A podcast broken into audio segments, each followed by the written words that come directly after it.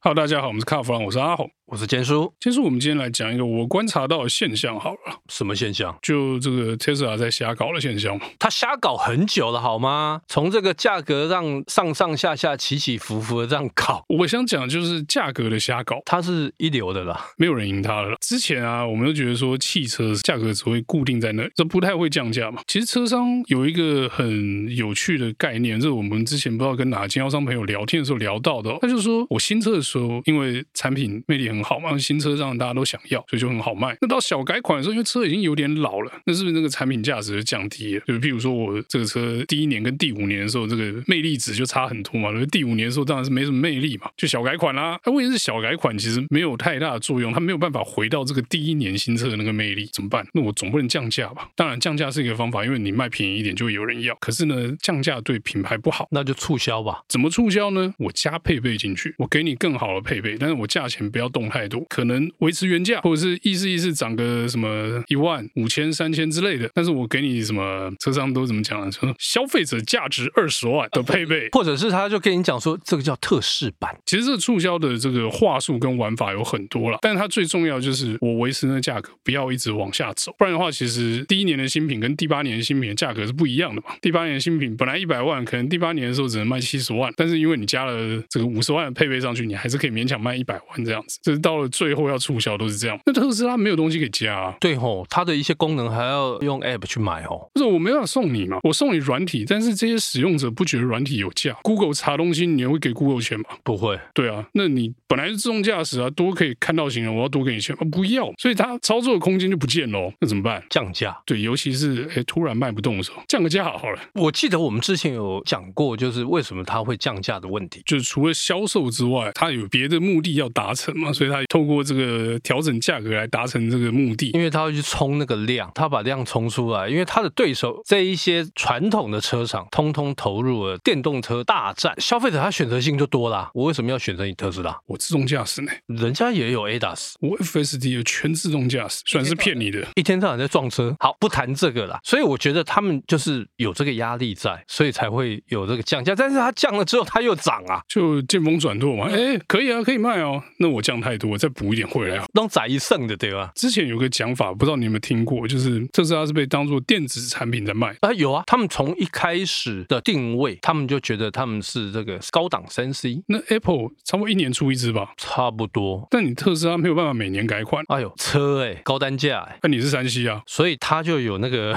软体嘛，就跟你讲说，哎，我又更新了什么？但你产品还是一样的，你车还是那样嘛。其实特斯拉没有办法小改款嘛，目前为止没听过。有啦有啦有啦有啦有有一些换一些电池马达那些，就是那种改了好。像有差，但是平常开的时候又看不到，看不到的东西。有啦，我有听说他最近又要进行这个外观上的小改款，而且幅度听说不小。OK，我们看它改出来会变什么样子，会不会比以前好看一点？回到刚才我讲，就是它没有办法像山西产品一直更新，一直去推动这个消费者的购买欲望，所以它车子老了以后就很难搞啊，又没有大包可以加，就是能玩的那些手段，其实特斯拉上面是没有的。那这就辛苦了，难怪它要降价嘛。光这一点，特斯拉是比不过这些车。车厂对，人家玩多久，我卖的是车，对不对？你说你是高冷山西站其实你还是四个轮子嘛。而且我觉得还有一点啊，就是特斯拉它给这个市场的新鲜感已经都没了，反倒是现在这些车厂它出了电动车，大家才会觉得新鲜。对，就像我一开始讲的这个第一年跟第八年的魅力的问题，你说车商他会做一个十年不改款的车吗？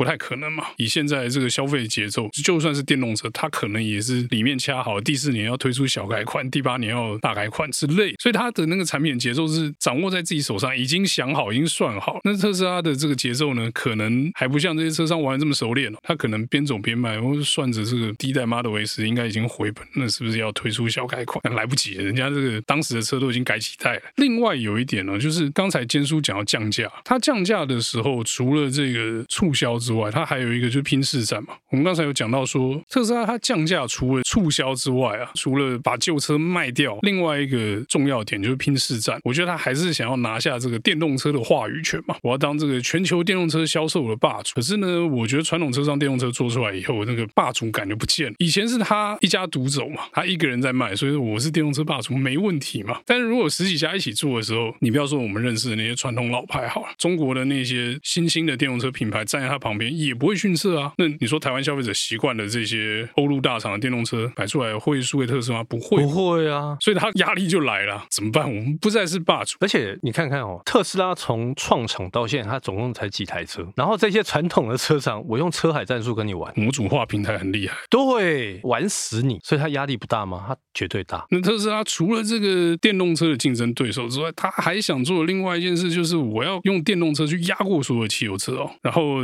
压过汽油车之后，我就大家都要走电动化这一块嘛。其实也不是不可能啊。如果说这个法规啊，或者是说这个，如果以政策去带这东西的话，是有可能。但以政府的政策去强推电动车的话，其实最后你一定会被人家说你这是不是利益输送？你是不是在图利某些特定的厂商？你图利这个有做电动车的厂商嘛？对不对？在台湾的话，又要讲说，哎，你们是不是补助那个谁谁谁又几百亿去了？对不对？所以我觉得这件事情不可能成。但是他还是很想做，怎么办？我讲价，我多卖一点嘛，看能不能让我变成电动车霸我就去洗这件事情啊。那汽油车跟电动车，你说汽油车现在看起来真的是罪该万死啊。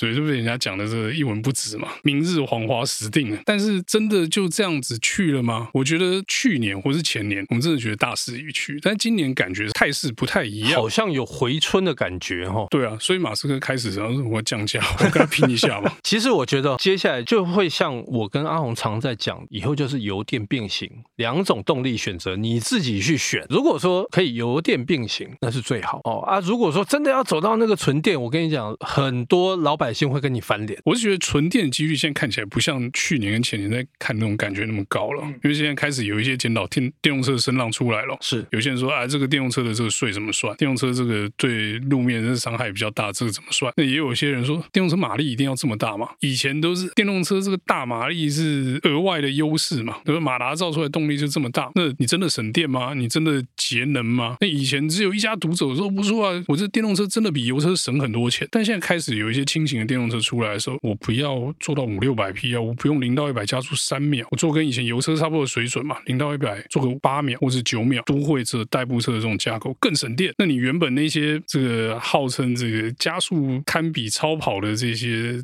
Tesla 说就情何以堪咯，因为它更省。你说你一公里只要一块，它可能算起来只要零点八、零点七哦。以省钱这一块来讲的话，电动车当然是没话说。但油车跟电动车中间有一个最关键的点，就是油车的这个老车主有置换的成本嘛，换车要钱嘛。是，所以那你说，假设今年、明年开始路上只能开电动车。你今年说油车都要给我处理掉，那这些人换车要不要钱？要啊。那这些人有办法每一个都买一百五十万的 Model 3吗？不太可能嘛，不可能。有些人开十年老车的，开十五年老车的，他那车卖掉剩五万，只能这个旧换新的，他根本就没有办法靠这个旧车去换一台新的电动车。所以这中间一定还有很多眉角可以巧的。好，那我们今天有关这电动车跟油车势力消长的故事呢，就到这边告一段落。谢谢大家收听，谢谢。